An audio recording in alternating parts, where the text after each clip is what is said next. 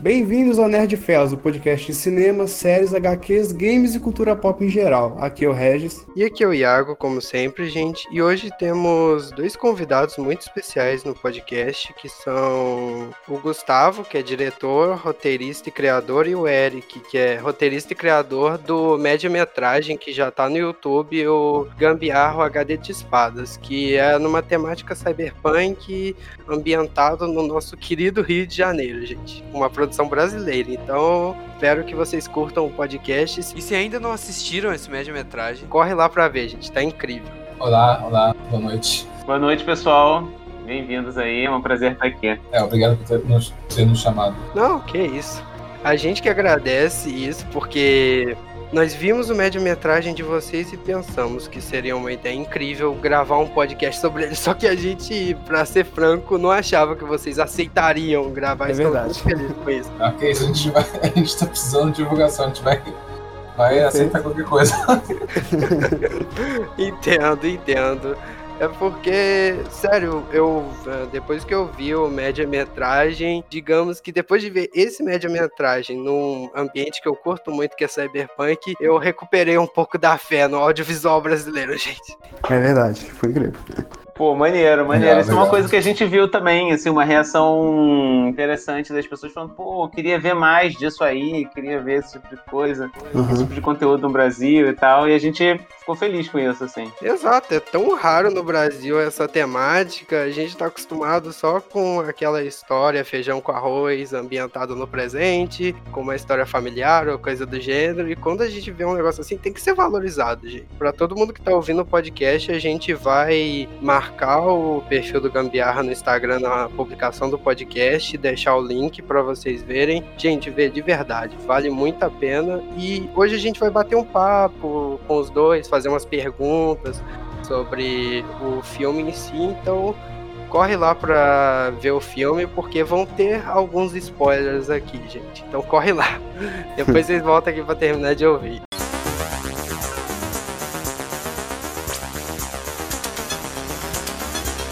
Aí, como a primeira pergunta que eu queria fazer para vocês é sobre esse universo cyberpunk que o Gambiarro HD de Espada se passa. Que inspirações vocês tiveram para fazer esse média-metragem? Tipo filmes, HQs, mangás? Sim, tem, tem todo, todo, todo esse, esse background assim, de, de, de filmes cyberpunk, de RPG, do GURP cyberpunk e tal.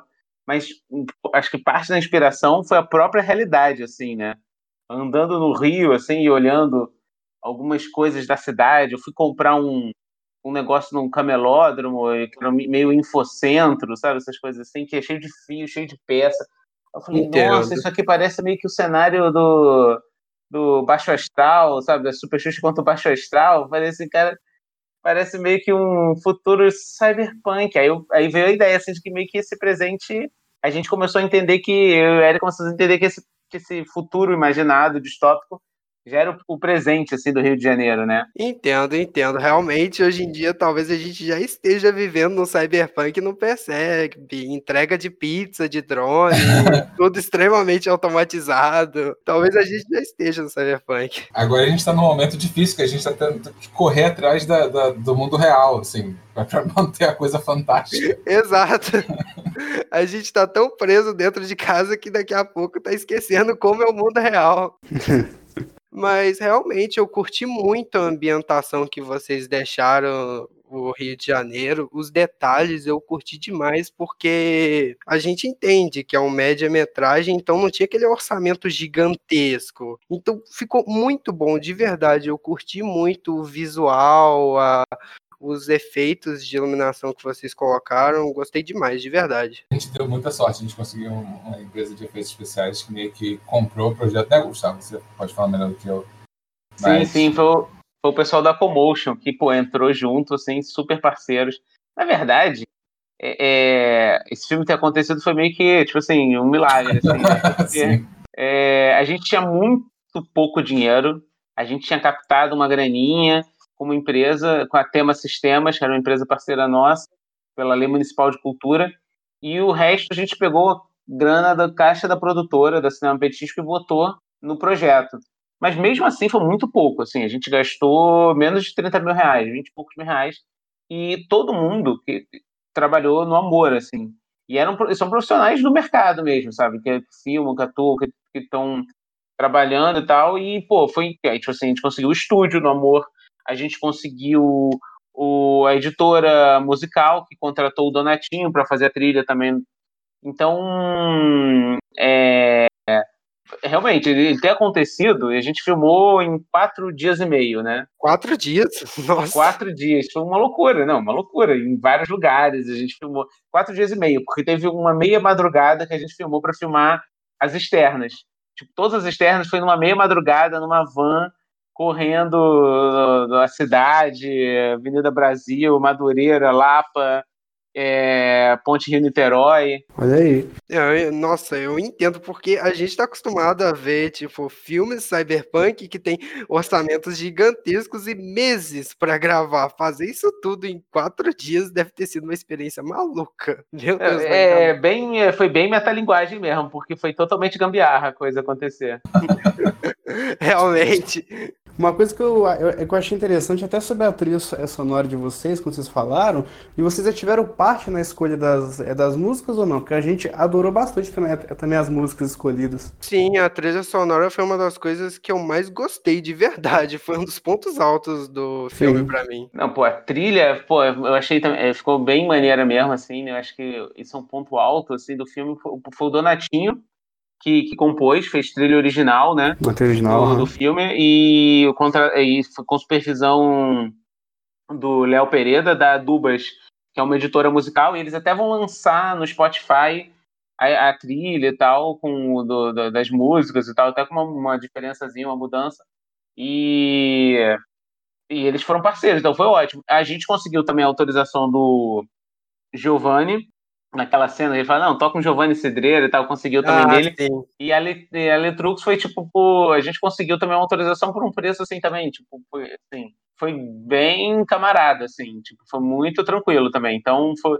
É, é, é, então a gente conseguiu ter uma trilha bem legal, assim. A ideia da trilha foi, olha só, a gente, quando a gente estava editando, o, o montador que foi, foi o, o, Diguinho, o Rodrigo Fernandes, ele começou a botar umas músicas e eu ia sugerindo, olha, eu quero uma coisa meio assim, meio. meio... É, a, a, ideia, em geral, era, era, tipo uma coisa que remetesse a cyberpunk, mas ainda fosse visivelmente brasileira, né? No fim das contas, assim. Entendo. Uhum. É, exatamente, uma coisa até meio aquele funk melody anos fim, início dos anos Sim. 90, meio Miami Bass, assim e tal, que era bem assim da, da cidade, do Rio e tal. Então a gente foi pegando um pouco disso. Aí ele foi botando umas, umas sugestões e tal, não sei o quê. E aí o Donati, a gente achou, e a gente começou a se apegar algumas trilhas é, é, é, é que o montador estava botando mais para a gente sentir o ritmo da coisa e tal. Aí a gente falou assim, pô, caraca, Donatinho, será que vai fazer? Porque a gente já estava se apegando. E aí ele fez, ficou muito melhor. É, e ficou sensacional o que ele fez. E própria, as próprias sugestões do Giovanni Cidreira e do Letrux, e da Letrux, foi tipo do próprio montador ali. Né? O Letrux foi totalmente o montador, e na pré mesmo, a gente estava pensando, pô, qual música a gente estava entrando como parceira nossa desde antes. Aí falou assim: ah, vamos pegar, chamar, pensar uma sugestão de alguém que, que, que trabalhasse com eles e tal.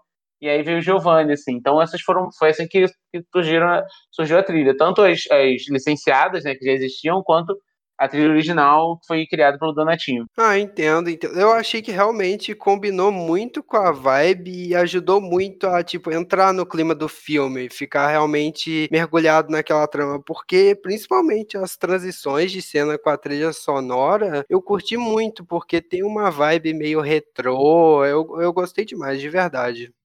Pra mim, eu tô elogiando aqui sincero, gente. É um dos pontos altos do filme. Quando lançar no Spotify, eu vou ouvir muito essa trilha sonora. É, e ficou bem encaixado no filme mesmo. Ah, maneiro, maneiro. Pô, legal. Obrigado. Ah, gente, e eu queria perguntar também numa possível continuação, agora já mais sobre a trama mesmo. A gente vai ver mais uma digamos, divergência ou ligação entre a igreja do pastor Caruso e a gangue dos surfistas? Eu sei que essa pergunta provavelmente vocês não vão poder falar, mas é uma curiosidade minha de trama mesmo. Se a gente vai ver mais desses dessas entidades, a gangue dos surfistas e a igreja do pastor. Espero que É. sim. É, eu espero que sim. A, gente, a ideia é que, que tudo dando certo, a gente tem algumas coisas que a gente está tentando engatilhar em breve. Sim, vamos, vamos ver, sim. A gente está criando mais algumas narrativas desse universo. A ideia é que ambas sejam bem presentes e que a gente possa ver Uhum. mais coisa ali, que tá, ainda está muito passando, né? Vocês, vocês leram a história em quadrinhos? A história em quadrinhos eu não cheguei a ler. É, eu também não, só no filme.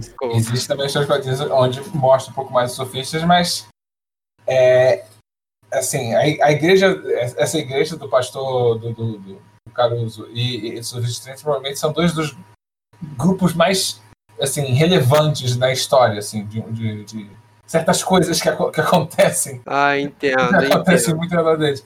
E a ligação entre eles direta, eu acho que não de cara. É, assim, porque a gente tem. A gente, a gente é bem mega- megalomaníaco, é, vale a pena dizer. Então a gente tem ideias pra. E aí, cinco anos no futuro isso vai acontecer, sabe? Então. Aham. Ah, entendo, entendo. Porque ah, eu curti muito, porque não mostrou especificamente, só teve aquele momento que apareceu o surfista preso e tal. E eu gostei demais da, da vibe que essas duas entidades parecem ter. Porque às vezes aparecia o pastor Caruso falando num telão uma coisa, ah, é só se conectar, venha para nossa igreja. Parece uma igreja da minha visão, só disso que eu vi, parece aquela igreja meio controladora que tem muita influência sobre os fiéis. Exato. Eu fiquei bem naquela de tipo, será que no futuro vai mostrar alguma coisa desse gênero? Isso pra mim é outra coisa que eu gostei demais no filme, deixar essa curiosidade, sabe? Uma, um detalhe numa cena que já instiga a curiosidade do, do- de quem tá assistindo pra esse mundo. É, no caso dos sofistas foi muito uma coisa meio assim, orçamentária, né? A gente estava assim, fazendo a trama do, do- do- meio no ar do detetive, né? Do, no caso do jornalista. E assim, cara, mas tem que ter as coisas legais que a gente criou. Tem que ter o surfista. Como é que a gente coloca o surfista? A gente não vai botar o cara em cima de um trem. Então, assim, Uhum. ah, ele tá preso ali, a gente inventou um- A gente meio que deu uma volta pra colocar ele lá. Realmente, porque no Uma começo boa. do filme, eu, francamente, eu pensei, será que realmente vai ter uma cena de um surfista em cima de um trem em plano Rio de Janeiro? Eu fiquei ia ser louco. É, essa é a nossa ambição. A gente está divulgando isso para poder fazer isso. E quanto mais gente estiver vendo, de repente a gente consegue mais, mais interesse. é, de repente a gente lança a campanha, né? Queremos ver um surfista num trem no próximo filme. Boa, boa. É. Entendo, entendo. O, o... Mas a cena nem ia ter, né? Na primeira versão do roteiro, a Sim. gente não tinha botado o surfista. Nem tinha Hum. isso. Só que o, o Fred, que, que dirigiu comigo o filme, é, Fred Cardoso, ele dirigiu e falou assim: cara, vocês estão falando. No início, fala surfista de trem, faz isso, não sei o quê, e vocês não mostram um. Aí a gente falou assim: pô, a gente não mostrou porque a gente achou que não ia caber no orçamento. Aí Ele, pô, vamos pensar num jeito da gente fazer isso e tal. E aí eu e a Eric começamos a pensar né, nisso, como é que a gente ia fazer, e foi exatamente isso. Não dá pra botar ele num trem, vamos botar ele preso. Um lugar escuro ali. É, não. tudo- essa, é, é engraçado, mas são essas coisas que a gente vai. vai é, a- a- a- no- essas limitações são legais para criar coisas. Tipo assim, agora a gente tem essa personagem que tem tráfico de, de, de sofistas, de humanos, não sei o que, que é uma coisa que vai, que vai voltar em outras coisas. Exato, é um detalhe bem legal do mundo. É, mas vocês tinham falado do, do pastor. É, é- é uma igreja bem controladora. Isso não aparece porque a gente não tinha pensado nisso ainda. É, mas é, o- os fiéis usam sabe, esse tipo Apple, esse óculos, Apple Glass, como é que fala? Esse óculos tipo smart- Google Glass. Ah, Glass, sim, sim. Usam, eles têm tipo um, um Google Glass da igreja que eles literalmente só veem o que a igreja quer que eles vejam, umas coisas assim que a gente Hum, pensa entendo. pro futuro. Mas Realmente, é uma perspectiva muito interessante de se imaginar. Sobre o surfista de trem, é um dos temas que eu e o meu amigo aqui, o Regis, mais conversou entre a gente depois que cada um viu, porque a gente ficou muito curioso com É, o comportamento dele, o jeito que ele era agressivo, que ele era tratado tipo uma mercadoria. Foi um. instigou bastante. Realmente valeu a pena colocar essa cena, valeu. dar um jeito de enfiar ela no roteiro. Ah, maneira. Maneira. E tinha gente achando, pô, eu tô achando que fica confuso, que atrapalha o filme e tal. Eu acho que. E acho que foi bom, assim, acho que ajudou, acho que no fim das contas acabou ajudando, né? É, você, você lutou, né? Você falou assim, pô, mas é a minha coisa mais fora da história, mas é a coisa mais legal do filme, a gente não pode tirar isso. É bom, porque tava seguindo aquele ritmo, investigação e tal, aí apareceu o surfista de trem, o público foi tipo, meu Deus, o que, que é isso? Foi bem legal mesmo. Não, e dá um sustinho na hora, tem uma, um aumento do som ali. Então, se o cara tá dormindo nessa cena, pelo menos ele acorda ali, porra. É verdade. Tá o filme de volta. É, realmente, porque eu assisti o filme duas vezes e uma delas eu tava vendo de madrugada, a primeira no caso, aí depois eu vi ele de dia. De madrugada, quando eu vi, eu fiquei tipo, caralho, tava tudo quieto, aí veio aquela cena.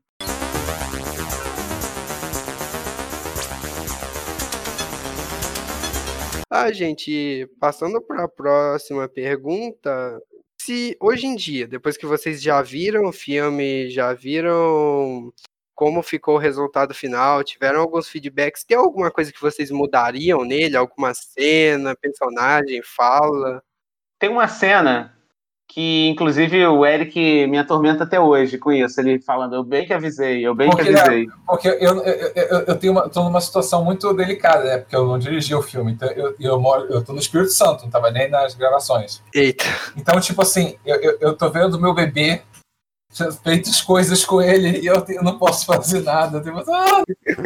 Caraca. É, mas, tipo, não, mas é, tem uma é a cena da, da Lígia com o Heitor, que eles estão investigando ali no computador, né, Gustavo? Uhum. É, que eu. Assim, eu acho que tinha, eu acho que tinha que ser mais curta, mas eu acho que tipo, antes disso, no, no, voltando pro roteiro, se eu pudesse voltar mais voltando pro roteiro, faltou ali um, um jogo de cena, uma mise-en-scène ali, porque eles ficam parados olhando pro computador, é um vai lá e aperta com o botão, não Ah, é, acaba, e não acaba, e não acaba. Eu falo assim, caramba, caramba, se eu pudesse, pelo menos, ou cortar, ou pelo menos eles fazerem alguma coisa, tipo, enquanto eles estão investigando, assim, pra não ficar tão parado. Eu achei.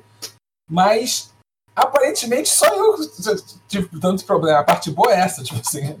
Só eu tive muito problema com essa cena. A verdade é que hoje em dia eu concordo com o Eric. Ah, mas se o público ficou tranquilo, é o que importa, né? É, É, porque até o diálogo ele, ele levou bem a cena, né? Porque era uma coisa que a gente não sabia o que, que estava vendo lá, então foi interessante. Exato, que tem, tá naquela cena, aí ele fala, ah, tá, tá- tem, que, tem uma senha, aí ela vai lá e aperta, ah, é a senha essa. Eu gostei até da cena, na hora eu não tive essa percepção de, ah, tá muito parado, esse tipo de coisa. Acho que Também não. passa meio batido pro, pro, pro público. é, sim, sim. Graças a Deus passou. Tem uma outra coisa também que eu acho que, assim, é, tema, assim, que eu não sei porque também é uma questão de dinheiro, né? Aí não daria. Mas é que tinha pouco, mui- é, é, aumentar os figurantes do cassino. Também. Ah, é uma coisa que a gente aumentaria também. Parecia um lugar maior, né? É, pra estar mais Sim, sim. cheio. É, ou pelo menos, de novo, se a gente pudesse voltar pro roteiro, não dizer que é um grande cassino, dizer que é um lugar meio mais cult, pequeno. Que Uhum. também funciona. Mas o problema é que a gente diz, tipo assim, é o maior cassino do Rio de Janeiro, o cassino mais escondido. E chega lá, tipo, tem 20 pessoas, sabe? É, exato, e isso foi algo que até na hora do filme eu olhei e eu pensei, ah, então deve ser um lugar que quase ninguém sabe que existe, tipo, um- É, fica escondido. é bem escondido, porque entrou foi passando uns corredorzinhos, ué, cadê o resto? Não, não, é, é, é, de novo, um dos dois, ou mudar o roteiro, ou, ou se tivesse mais dinheiro, ter, ter mais, parecer mais lotadão. Então, até Entendo. isso, eu queria falar, tipo, se caso vocês conseguissem um recurso para fazer uma continuação, vocês vão deixar esse, o Rio de Janeiro com uma atmosfera ainda mais essa, essa cyberpunk ou já tá do jeito que vocês querem? Ah, não, dá dá pra fazer muita coisa que a gente que a gente foi a gente foi mais modesto nesse, daria pra fazer muito mais coisas. Por exemplo, um surfista num trem de repente. Sério. No cassino, né? É, e um cassino, então. Assim, a gente botaria, é, acho que assim, daria pra fazer muito mais coisa, tá? É, mais cena de ac- fazer de repente alguma coisa de ação, mais efeito, mais personagem, mais planos, mais tu- tudo mais, né? É, e, e o- de outros lugares, coisas que a gente evitou de filmar, sabe? Assim, e a gente é, é, é, a gente usou alguns planos muito fechados, justamente para proteger o cenário que estava que, que não é, que alguns não eram, não foram dressados, outros que foram, entendeu? A gente foi foi fechando, fechando as coisas de repente a gente conseguiria fazer coisas mais, mais grandiosas, dependendo, né? Com certeza. Entendo, Ou um entendo. pouquinho menos, um pouquinho menos, de repente, até claustrofóbicas. Assim, em alguns momentos ele fica um pouco claustrofóbico, que funciona pro filme, tá? Mas assim, eu Não, acho, claro. quer dizer, eu acho que funciona.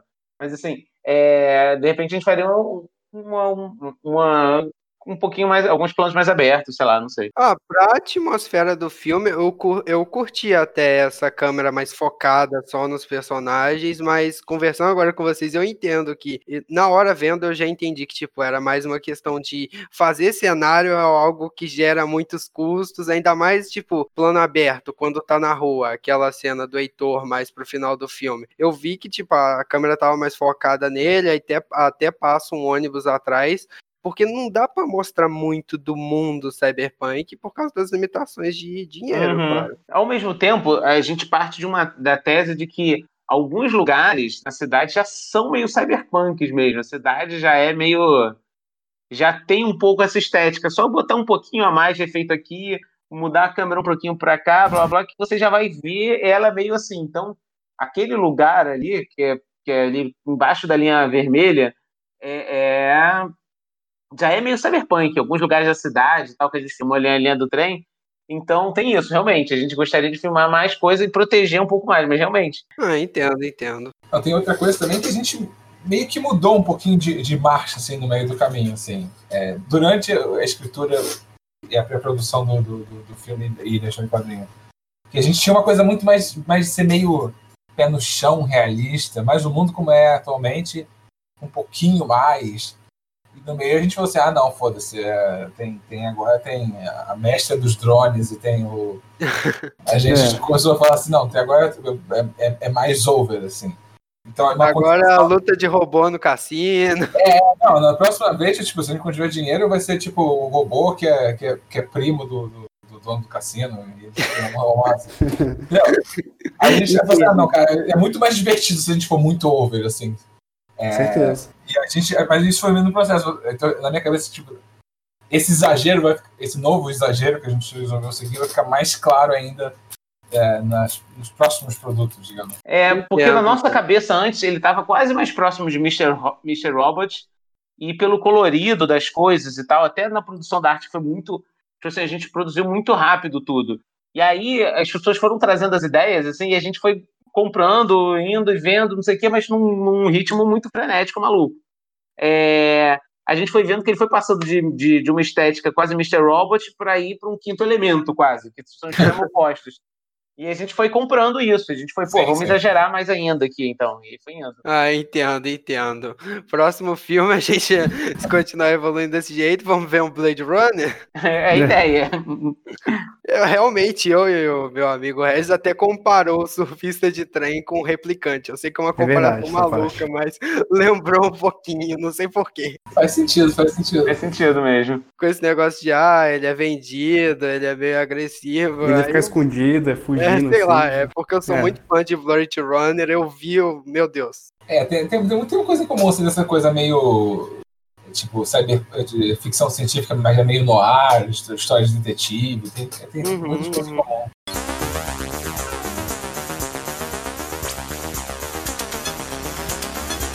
Ah, gente, uma pergunta que é bem aleatória. Teve alguma cena na hora de gravar que foi engraçada ou algo assim, ou bizarra? Ainda mais que foi tipo em quatro dias, não teve nenhuma tipo correria, alguma confusão na hora de gravar? A correria teve o tempo todo. É, a gente filmou, para começar, tanto o escritório do Heitor quanto a casa da Lígia na minha casa. Uhum. É, então foi tipo uma doideira a gente filmar aqui e tal. É, que mais que eu posso contar de interessante? Ah, quando a gente filmou em Madureira, os drones ali e tal voando, um cara ali que era meio tipo o xerife da região virou e falou assim: pô, cara, você não pode filmar aqui não, cara, que é a área que você não pode filmar. Não, não, não, a gente não tá filmando não. Aí já foi, já filmou e foi e tal. Deixa eu ver se tem mais alguma coisa. Ah, quando a gente foi fazer a cena do. a cena final ali em São Cristóvão, lá embaixo, que é embaixo ali daqueles viadutos, na linha Uhum. vermelha do Rio de Janeiro, é, o, a gente pediu. A gente normalmente, quando faz externa, você tem que avisar os batalhões eh, de polícia, de não sei o que e tal, né? E é, Aí a gente pediu autorização e falou assim: olha, tem uma cena que vai ter um tiro, não sei o que, nananã. Aí, até pra avisar, né? O cara, sei lá, passar um, um carro de polícia ver um cara armado para outro e, tipo, não sair dando tiro no, Já no elenco. Já É, era. que é o que poderia acontecer, né? Mas tratando do Rio de Janeiro. É, e aí o. Só que na hora de vir a autorização veio assim. E vai ser uma cena de tiro e de um ônibus explodindo e pegando fogo. A gente, o ônibus explodindo e pegando fogo, a gente não botou isso, não, mas é uma Caraca. ótima, uma ótima ideia.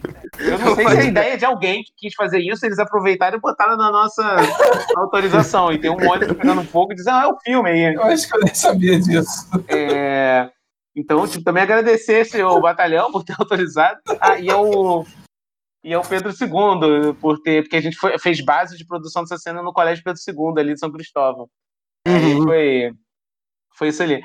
Deixa eu ver se tem mais alguma coisa engraçada, assim. Não, assim, acho que assim, que lembrando de cabeça agora, assim, não sei, tipo, tem, tem coisas assim do jeito que a gente fez, que foi tipo muito informal. O motorista da van era o maquinista do filme, ele também era maquinista, ele, pô, acabou entrando na parada e topou fazer.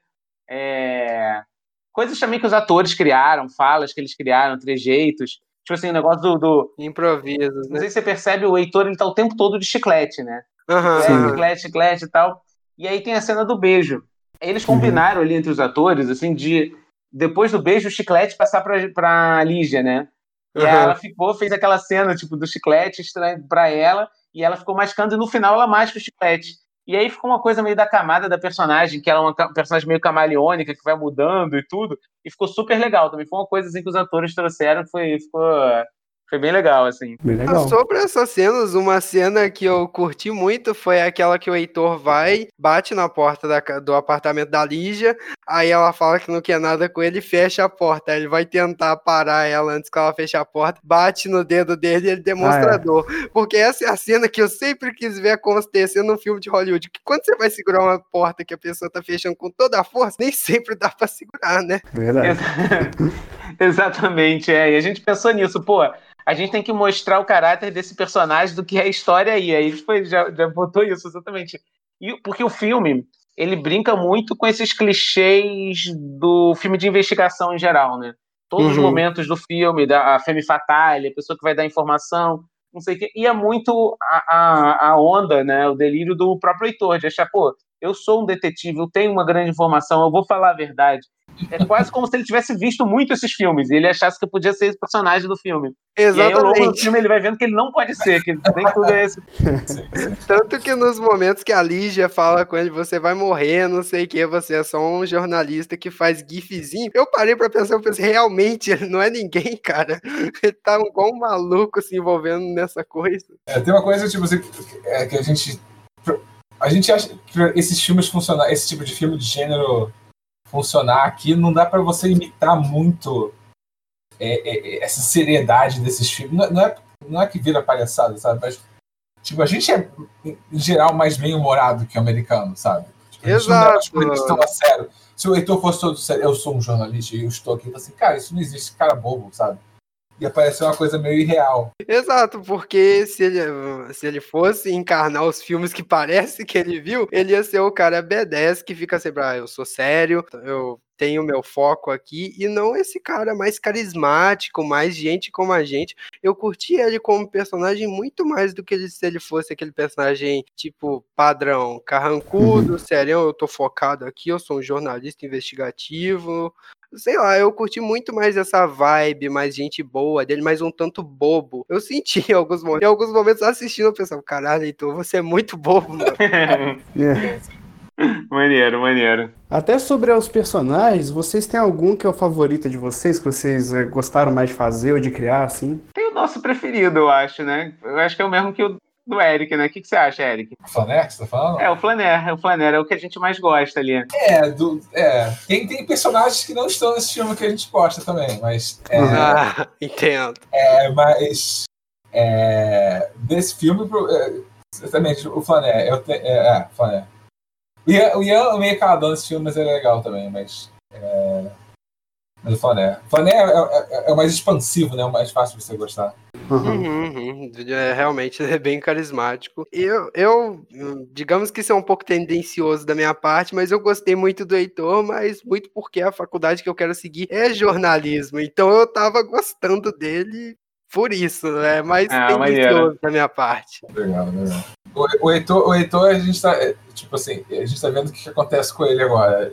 Eu, eu tenho uma ideia do, do que acontece com ele, mas é meio trágica. É, é meio trágico o futuro dele. Fico triste de saber. Tem até uma pergunta mais pra frente no podcast que é sobre ele. Eu vou ficar triste com a resposta, já imagino.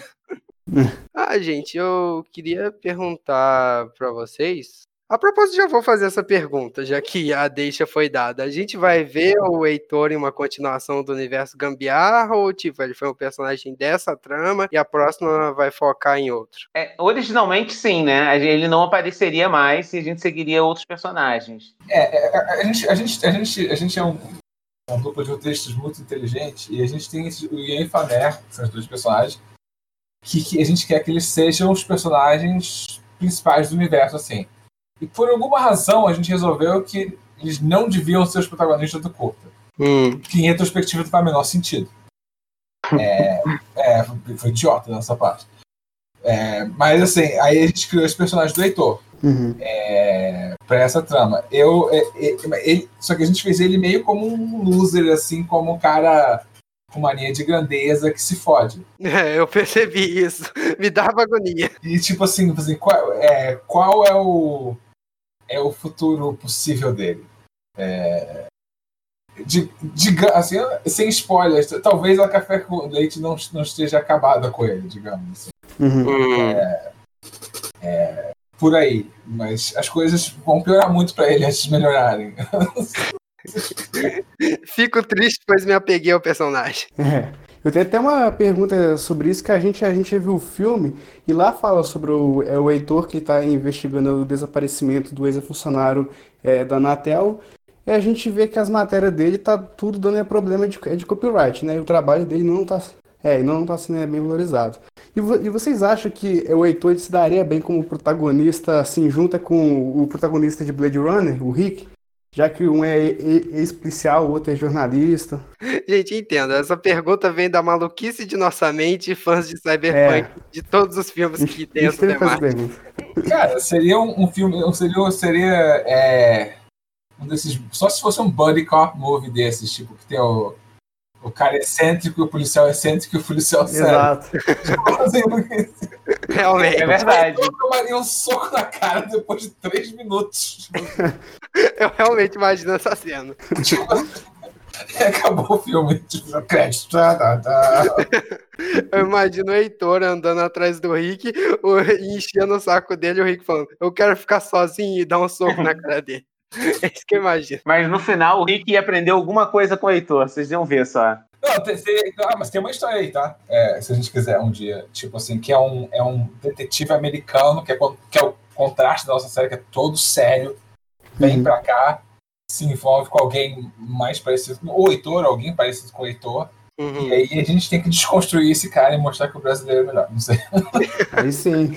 Não, eu achei um jeito interessante, como vocês dizem, ah, eu não quero trazer exatamente esse estereótipo americano pro Brasil, porque não vai funcionar. E trazer um personagem que veio dos Estados Unidos é perfeito, sim, cara, sim. pra dar essa dinâmica, tá ligado? É, realmente... é verdade. Ah, gente, sobre o filme, a gente sabe que aqui no Brasil não tem muito investimento no audiovisual em geral, ainda mais em cyberpunk, ficção científica. Vocês acham que um disso pode realmente mudar e a gente vê muitos filmes desse gênero com a ajuda de produções independentes como a de vocês? Porque vocês podem inspirar muita gente que curte esse mundo a fazer algo que ela sempre quis, mas ela achava, nossa, eu tô no Brasil, eu nunca vou conseguir fazer isso. Eu, eu assim, eu acho que, que está mudando, né, já. Eu acho que houve uma expansão, assim, em termos de financiamento público até de, de filme, que, a, que a, maior, a maior parte do nosso setor é com financiamento público, seja verba direta ou recurso incentivado, aumentou durante uns anos e agora deu uma piorada, né, por questões políticas e tudo mais. Tá muito uhum. ruim de uns tempos para cá. Mas aumentou muito recentemente nesse sentido. E aí a gente conseguiu ver filmes com, com, com estéticas e narrativas mais diferentes e tal. E, inclusive, os, as plataformas de streaming estão interessadas nesse conteúdo também. A gente viu algumas séries brasileiras, né, com essa pegada na Netflix e tal. Uhum. A Amazon também está interessada nesse tipo de conteúdo. E a gente, no cinema, é mais difícil porque, assim, o cinema, ele, ele é mais caro e você tem que criar muita expectativa para o cara assistir antes. É... No streaming, você consegue fazer, depois que você convence a pessoa, a outra indicar e assistir lá no cinema é muito difícil, porque você tem que. Por isso que a gente está criando também essa, essa. tentando criar conteúdos online, conteúdos que a gente vê. Porque se a gente for fazer um filme direto para o cinema, a gente precisa de ter alguma base de fãs assim muito grande, né? Então a gente está tentando pensar nesse tipo de coisa, assim, de construir isso. Então a gente está vendo que está aumentando, assim, tem mais conteúdo nesse sentido. A gente está tentando construir essa base de fãs e tal. E, mas a gente tem visto, assim, a gente recebeu mensagem de outras pessoas conhecidas falando, pô, tô fazendo Cyberpunk também, tô fazendo isso aqui também, pô, vamos trocar uma figurinha. Então, pessoas estão acreditando nisso. E acho que hoje em dia as pessoas começam a acreditar que é, que é possível contar esse tipo de história a, aqui no Brasil, assim. É, vamos ver se melhora a situação de, de investimento público, audiovisual e tal. Mas, assim, é, eu acho que, que, pode ser que, que pode ser que, nesse sentido, a gente consiga ter mais, mais conteúdo de grande porte. Assim, porque, assim, se você pensar bem, a maior produtora de conteúdo no Brasil, que provavelmente seria a Globo, ela consegue produzir comédias boas de, de série, até de alguns de filme e tal, é, dramas muito bons, mas ela tem um problema na grade dela, hoje em dia, é minha, minha visão, tá? Não sei que é difícil você botar um filme de fantasia, de terror, de sci-fi dentro da grade dela, porque em tese isso é um produto popular, então ele não iria para o horário no, mais noturno, que tem essas séries mais que eles chamam de séries premium e tal, que é mais drama sofisticado e tal, e nem seria no horário de novela, porque o público de novela ia, ia rejeitar. Eu acho que com a mudança dele, e aí por isso que acontece, as plataformas de streaming concorrentes, tipo Netflix, Amazon e tudo mais, tem apostado muito nisso, assim. Então, pô, vou fazer um de fantasia, vou fazer um de terror, vou fazer um de sci-fi, não sei o que, né? brasileiros, inclusive.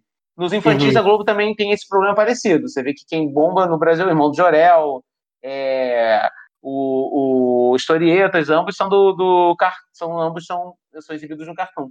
E, no, e, no, e, nesses projetos mais de gênero é mais difícil é, é, eles, eles, tá, eles conseguirem. Eu acho que com o Globoplay, que eles vão poder fazer projetos mais para públicos específicos, eu acho que tem muita chance desse tipo de conteúdo bombar mais e, inclusive, fortalecer até a concorrência. Netflix, Amazon começarem a fazer mais coisas nesse sentido.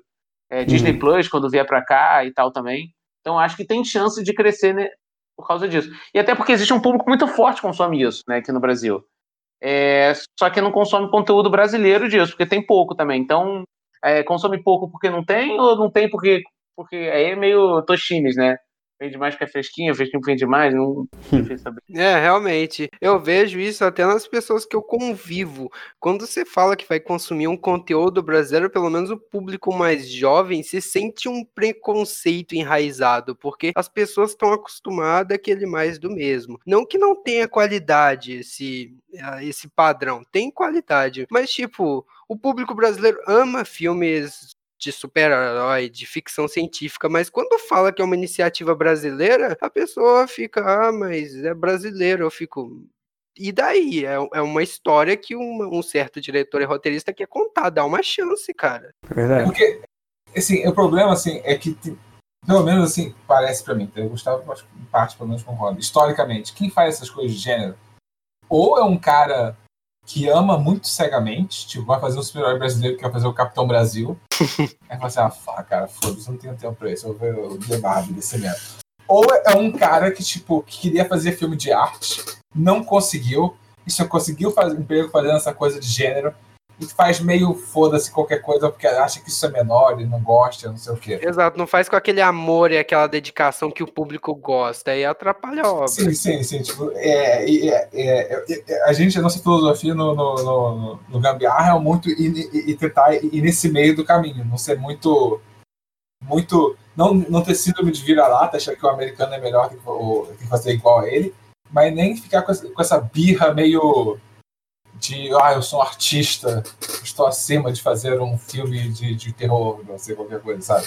Uhum. Tem muita coisa essa classe artística brasileira. É, eu entendo, porque as pessoas ficam naquela, ah, vou fazer isso no Brasil, cara, aqui não tem, o governo não tem dado tão incentivo, é difícil fazer, o público não aceita bem, e a pessoa tem medo de até ficar meio tosco por causa da falta de recursos mas tem meios de driblar isso. O gambiarra é uma prova que dá para driblar. Eu sinceramente, sem querer ofender, eu já vi diversas novelas da Globo com com orçamentos muito maiores que tem cenas extremamente toscas em comparação com o Gambiarra, cara. Pô, valeu. é porque quando eu era mais jovem, até em detrimento de família, eu consumia esse conteúdo mais tipo Globo, essas coisas. E comparando, eu fico tipo, por que, que eu não vejo mais disso igual Gambiarra? Se tem mais qualidade, é mais interessante para um público jovem é meio. O público brasileiro precisa começar a apreciar o que é feito aqui, e aí eu acho que deve engrenar essas coisas aqui. É, eu acho que sim, é porque eu acho que, é eu acho que você falou isso do público jovem, acho que tem muito a ver com isso, que tem tipo um, um gap geracional aí, né? Tem uma galera mais velha que não entende esse público e acha que isso não dá para fazer, que não existe, que não consegue fazer, blá blá, e que isso não tem a ver com o Brasil. E ao mesmo tempo tem um público jovem que também não assiste mais conteúdo brasileiro por preconceito, não sei o que. Né? Então, unir esses dois pontos, o quem decide sobre produção de conteúdo e quem assiste conteúdo no Brasil é, desse, de gênero e tal, como a gente consegue unir esses dois pontos e tal. E a gente tem apostado nesse meio do caminho entre as, entre as duas coisas e fazer essa ponte, né? Eu e Eric, assim. Uhum, uhum. É uma iniciativa muito bonita da parte de vocês, porque tentar no Brasil é difícil. É verdade. E até sobre esse, esse, esse, universo de vocês é do, é do, é do Gambiarra, você, é, eu sei que vocês estão expandindo o Gambiarra, vocês querem falar mais um pouco dos próximos projetos? Olha, então, a gente tá. Aí o Eric me corrige se eu, se eu falar alguma besteira, se eu falar alguma coisa que eu não posso falar. É... é... Bom, a gente está fazendo um. A nossa ideia é, é lançar uma graphic novel sobre um evento que acontece justamente envolvendo a igreja lá do Pastor Caruso, é o Grande Massacre da Glória. É, e aí tem uma, é uma história de drama, são duas histórias juntas se encontrando, é uma gráfica nova lá que conta essa história. A gente está desenvolvendo um livro de RPG do universo. Ah, gente... gostei, gostei muito, gente. sim, sim, sim. E a ideia é a gente realmente mapear bem esse universo, as pessoas poderem jogar, e você escolhe, pô, quero jogar como, como surfista de trem, como cybercrente, como não sei o quê. Você escolhe e tal a gente a gente chegou a pensar até num jogo de tabuleiro, mas a gente está vendo como é que vai fazer, como é que vai rever. Mas é, algum... isso, isso, caiu meio para trás da, lista de prioridades, que era um card game, um jogo de, de é, tabuleiro. A gente está pensando. Aí, é, então, na ordem de prioridades são esses dois. A gente tem pensado alguns quadrinhos menores para ver se rola de fazer ou não. Isso aí a gente está vendo também se cabe ou não. E estamos desenvolvendo outros conteúdos audiovisuais, mas aí depende do do, de patrocínio, de, de investimento. Se alinharem. É, das estrelas se alinharem, esses são os projetos mais ambiciosos, assim. Algum conteúdo animado, por exemplo? Animado ainda não. É, assim, os nossos parceiros de, de, de, de, de produção, que é esse estúdio, a Comotion, uhum. e são, eles são um estúdio que faz é, efeito eles fazem também muita coisa com realidade aumentada, realidade virtual, eles estavam querendo pensar alguma coisa nesse sentido. E animação, eles fazem muita animação também, tipo, várias dessas animações brasileiras que a gente tem visto, algumas são, são parte, pelo menos, são feitas ali no, na produtora deles, eles fazem algumas coisas internacionais também. Uhum. É, é, e eles são fissurados por animação. Então, quando a gente falou de um projeto, de série, não sei o quê, aí falou, pô, podia pelo menos ter um episódio que fosse animação e tal a gente está considerando, assim, e tal. É, a gente gostaria de fazer também, mas eu acho que eu, a gente precisa ainda fortalecer um pouco a estética live action do Gambiarra, né, com, com atores e tudo, assim, para poder para poder provar que o que essa estética é, cyberpunk funciona no Brasil. Então, parte do que a gente está fazendo com Gambiarra é provar, pô, isso funcionou, gostei. O visual Entendo. pegou, não ficou. É, funcionou, gostei, isso, isso, tá legal assim, assado e tudo mais.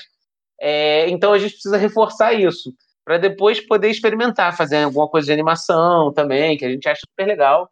É, eu adoro animação, já escrevi para animações. Não, eu ia falar, tipo, ideias a gente tem várias, assim, a gente tem ideias para games, assim, também, sabe? Mas é, aí é uma questão muito de tempo e, e, e, e dinheiro. Certeza. É, mas assim, eu acho que, tipo, para game especificamente tem abertura para várias coisas diferentes, assim, tanto é, coisas mais indies, mais baratas, como projetos é, mais ambiciosos. Exato. Sempre... Quem sabe um surfista de trem no Cyberpunk 2077? Nunca se sabe. Vamos, vamos, vamos fazer essa campanha lá para o Cyberpunk 2077. Coloque um surfista de trem. É Seria épico. Sim. Skin de surfista de trem, skin de Cybercrant. Adoraria. ah, sobre o que o Gustavo falou de pavimentar, eu acho bem interessante, porque querendo ou não, animação, você pode deixar a criatividade voar muito mais. E se o live action não tiver deixado bem definido qual é a estética do mundo, a animação pode ficar tipo um visual extremamente grandioso, aí no live action você vai ver que é algo mais simples, aí pode destoar o mundo um pouco. Acho que é isso, né, que vocês querem fazer pavimentando antes um pouco. Exatamente, exatamente, para poder criar a pessoa sentir, ah, legal, gostei dessa atmosfera, gostei disso, assim, exatamente isso. Agora, tem uma questão, né? Com a, com a pandemia, né? A gente é. não sabe quanto tempo vai durar isso. O que tem acontecido mais são projetos de animação, né? Porque é mais fácil, cada animador produz um pedaço e tal ali, então você consegue fazer mais, mais fácil. Mas assim, vamos, eh, vamos ver o que, vai acontecer, né? É, não, também tem, tem a questão de se, se a pandemia mudar o mundo para sempre e todo o projeto ficar datado, né? Também tem é. Porque a questão dos drones, eu acho que pode colocar mais um 100 no live action, que vai ficar igualzinho à realidade, que o que mais tem agora é drone. Não, é, no próximo projeto do nada, todo mundo usando máscara, o que aconteceu? Tipo assim. Exatamente, porque se todo mundo ficar com essa cultura de, ah, tô com um resfriado, vou usar máscara, que teoricamente é o correto, vai ser bem interessante ver no live action isso. Surfista de trem de máscara. É. A gente tem um plano para isso, mas isso aí é Hum, entendo, entendo. Ah, sobre. Só voltando um pouquinho sobre o RPG, eu só queria deixar claro que assim que vocês lançarem, eu provavelmente vou ser um dos primeiros a comprar, porque eu amo RPG, ainda mais Cyberpunk, e eu vou consumir isso de uma forma que vocês nem imaginam. Vou convencer todos os meus amigos. Gente, vamos jogar uma mesa de RPG Cyberpunk. Hoje. Tá. Pô, ótimo, ótimo, ótimo saber disso. É minha área, digamos, o RPG. Curto demais e é, é, uma coisa que a gente pensou em fazer também, é, é, que isso não sei se um dia vai acontecer, mas tipo, seria. A gente fala que falta dinheiro, não sei o que lá. Fazer, não sei, é, esses podcasts ah, ou videocasts que são tipo uma sessão de RPG? Sim, sim. Uhum. Tipo, quando a gente tiver uma coisa mais desenvolvida, contar algumas histórias por aí, para ter um conteúdo regular saindo. Seria bem interessante, de verdade. Uhum. Pode dar muito certo, porque a galera curte bastante, tem muito. Eu sou consumidor de podcast, além de produtor, então tem muito podcast e vocês podem conseguir até umas parcerias legais, porque tem muita gente realmente nessa iniciativa de fazer podcast de RPG e live de RPG também tá tendo muita. Tá crescendo aqui. É, é, é, é uma, é. Ah, e sobre o RPG, a gente tá. Quem a gente tá falando para fazer junto é o Luiz Ricon do que fez nos anos 90 o Desafio dos Bandeirantes, que é um RPG brasileiro e tal, na época bombou bastante e tal, aí ele tá ajudando a gente a desenvolver. Olha aí. Uhum, ansioso para jogar, já digo isso. Ah, o, maneiro. Isso é um projeto talvez um dia aconteça aqui do Nerd Fellas, que seria uma mesa de RPG em formato podcast. Jogaremos o. Pô, ótimo. Jogaremos o Gambiarra aqui. Ah, gente, sobre até gambiarra que eu acabei de falar, eu queria. Eu sei que fica meio implícito, mas que vocês explicassem como que deu aquele estalo. Ah, gambiarra, vai ser esse o nome, esse o nome. Não vai ser só uma jogada de marketing, não vai ser tipo uma coisa assim, mas vai ser o um nome, gambiarra. Eu acho que é porque o, a gente vem muito disso, assim, de que o futuro distópico que os cineastas e autores e criadores dos anos 80 imaginavam, é, de alta tecnologia com baixa condição de vida, para o futuro é meio que o presente de hoje um país de terceiro mundo, né? Com é. o Brasil, nas grandes cidades e tal. E essa diferença, existe alta tecnologia, existem várias coisas, só que essa tecnologia não é bem distribuída. E o jeito das, da, do terceiro mundo, e principalmente as populações mais periféricas e, e, e mais ferradas de grana e tal, acessarem a tecnologia, é dando um jeitinho, fazendo uma ligação ali, pegando segunda mão, a peça, é, abrindo o computador e botando uma outra peça com a outra, encaixando uma peça na outra. E é justamente a estética da gambiarra, né? Tanto que o nosso personagem, tem o, o Flaner, que é meio que um malandro contemporâneo e tal, ele representa um pouco também isso, assim, porque é o jeitinho, é tentar se encaixar e conseguir resolver um problema, né? Então a gente pensou que o nome para um brasileiro, né, para uma, uma estética cyberpunk seria justamente gambiarra, né? Seria essa, essa esses fios, essa tentar dar um jeito, sabe, resolver de um que não é muito ideal, mas que é o que acaba acontecendo às vezes.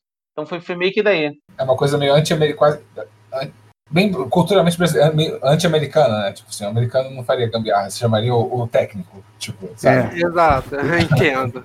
Foi realmente uma sacada genial, eu curti demais o nome, porque nome é uma coisa muito importante e gambiarra pega, sabe? E ficou com aquela cara de Brasil e ainda mais nessa estética cyberpunk. Realmente, eu gostei demais, gente. Demais. Maneiro.